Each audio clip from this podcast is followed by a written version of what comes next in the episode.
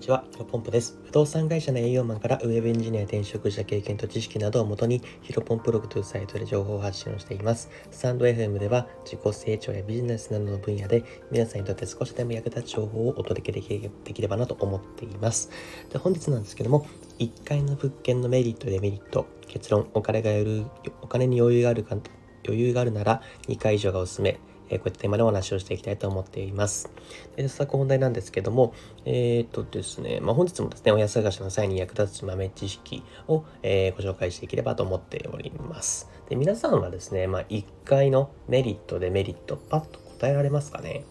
まあ、基本的にはまあメリットは賃料が安いっていうのはわかるけど、うん、まあデメリットもまあなんとなくっていう方が多いんじゃないかなと思います。で、私はですね、今までね、えー、1000組以上のお客様のお部屋探しにかかってきました。えー、まあ、その中でも明確に答えられた人はですね、本当にごくわずかだったなっていう印象を受けています。まあ、前置きはですね、これくらいにしてですね、えー、早速メリットとデメリットをお話ししていきたいと思って、思あの、していきます。でですね、まあ、じゃあまずデメリットからですね。デメリットはです、主に4つあると思います。えー、まず1つ目が虫が出やすい。2つ目が日当たりが悪い。3つ目、人の目線が気になる。4、えー、湿気が溜まりやすい。この4つかなと思いますね。まず順番に解説をしていきます。まず、えっ、ー、と、虫が出やすいんですけど、まあ、やっぱりね、これでも想像しやすいかなと思います。あの、どうしてもね、地面が近いから、あのー、虫が出やすいですよね。本当に、例えば、ベランダというか、あのー、ゴミ置き場の近くとかだったら結構もう最悪な、えー、状況だと思います。で次に、ま、日当たりが悪い。これも結構想像しやすいかなと思います。まあ、隣のね、建物とかの距離が近いとですね、まあ、日当たりが悪くてですね、えっ、と、日当たりが悪いとですね、結構気持ちも慣れちゃう人も多くてですね、まあ、あのご来店される方には引っ越し理由で日当たりが今悪いから日当たりがいい部屋にしたいっていう引っ越しの理由の方も結構多かったので、ここ日当たりって結構人間大事なんだなと思っています。で、3つ目が人の目線が気になるですね。えー、1回でも日当たりがいいパターンってあるんですよ。まあ、それは、えーと、目の前が抜けているというか、えーと、隣の建物がないパターンですね。それぞれ日当たりがいいケースもあるんですが、まあ、1回日当たりがいいとですね、逆にあの抜けてるってことなので、えーと周りからめちゃめちゃ見えると。見える、周りからその部屋が見えてしまうということになりますので、まあ、女性のね、一人暮らしとか特に注意が必要かなと思います。で、4つ目はですね、湿気が溜まりやすいですね。これ結構、あの、デメリットの中でも見落としがちなポイントかなと思います。まあ、どうしても1階ですので、風の通り道とか、えー、あとはもう単純に日当たりが悪かったりとかするとですね、え、ー、と、部屋の中に湿気が溜まりやすくなります。本当にね、ひどい方だと洋服にカビが生えてしまったりとか、えー、と、カビだらけになってしまう、えー、ことがですね、結構多々ありますので、ここはまデメリットとして挙げられるかなと思います。じゃあ次にですね、メリット3つですね。メリット3つはですね、主に3つあるかなと思っております。えー、まず1つ目。1つ目が賃料が安い。まあ、えー、と、価格、価格が安いということですね。で、2つ目が、えー、お子さんがいる家庭だと足音が響きにくい。3つ目がエレベーター待ちをしなくてもいい。まあ、この3つかなと思いますね。これも順番に解説をしていきます。まず 1, 1つ目の、えー、賃料が安い。まあ一番のメリットはこれでしょうね。あのー、本当に先ほどお話をした4つのデメリットが妥協できる人であれば全然、えー、ありかなと、えー、賃料安い物件に住むっていうのも1階の賃料安い物件に住むっていうのも全然ありだと思っております。で、2つ目のお子さんがいる家庭だと足音が響きにくいですね。まあ、マンションであればね、マンションタイプのしっかりとした物件であれば、えー、そこまで気にならないかもしれないんですけど、やっぱり木造とか、えー、鉄骨造だ、アパートタイプですね。世帯数が少ないやつに関してはですね、まあ、やっぱりご近所トラブルも考えてですね、まあ、1回が結構いいんじゃないかなと。えっ、ー、と、本当に、小さなお子さんだと走り回ったりするので、えっ、ー、と、1回だとね、下に響かないので、うん、結構おすすめかなと思います。で、3つ目はエレベーター待ちをしなくてもいいですね。これで、まあ、あの、結構世帯数が多い物件で、まあ、えっ、ー、と、エレベーターが1つしかないとですね、朝の通勤時間結構混んだりするんですよ。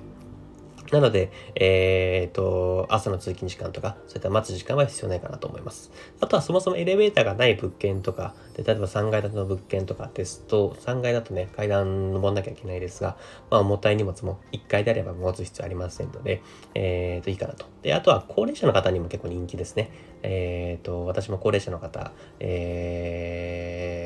の方、何回か接客したことありますが、やっぱり、あの、2、3回よりは1回が良いというような形の方が結構多かったなと思います。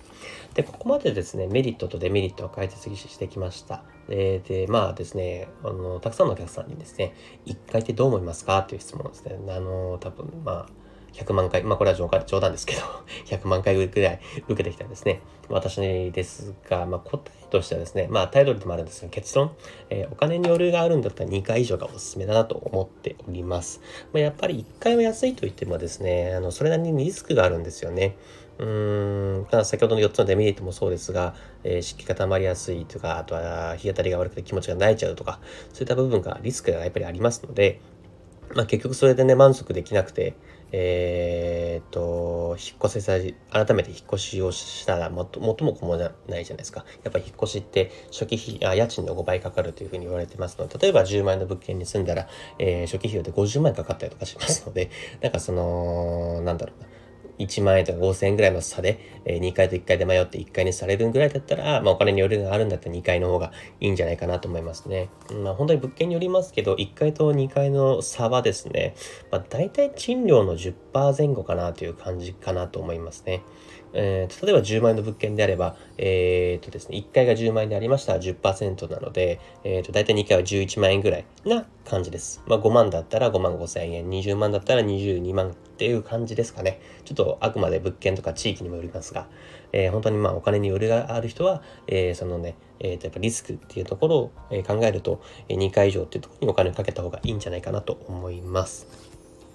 で、もちろんね、あの、先ほどもちょっとお話ししましたが、デメリットを、えっ、ー、と、メリットとして感じない人、えー、例えば別に虫出ても自分で退治で退治できるし、まあ、あの人の目も気にならないとか、あとは湿気も、まあ、除湿剤とか、あとは定期的に窓を開けたりとかするから問題ないよっていう、まあ、人に関しては、えー、っと、全然1回でも、その家賃が安いっていう恩恵を受けるのは全然ありだと思います。まあ、やっぱり結構多いのは、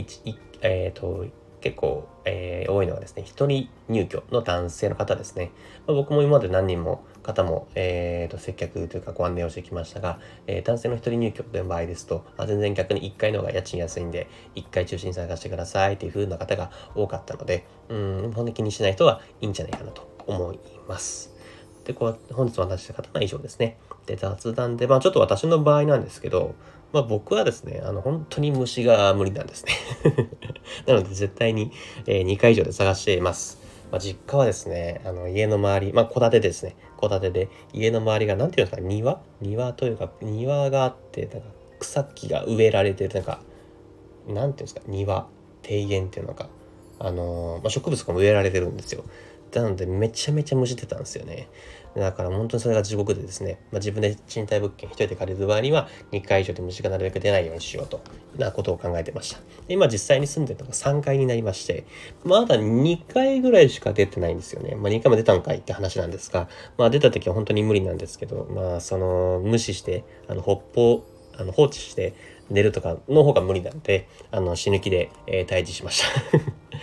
でね、あのー、本当にゴキブリとかそういった虫が苦手な人はですね、放散団子を置くとですね、本当に、えー、効果があります。あのー、2階出るまで僕も置いてなかったんですが、2階を置いてからいろいろ調べてですね、家の周り、まあ、部屋の中とか、えー、と玄関とかに放散団子置いたらそれ以外出てませんので、やっぱり本当に大事なんだなと思いますので、ぜひ、あの、放散団子を置いてもらえると思います。ちょっと完全にどうでもいい話でしたね。じゃあまた引き続きですね、えー、自己成長やビジネス役立つ情報を明日からも発信していきます。新しい時代をコツコツ歩んでいきましょう。お疲れ様です。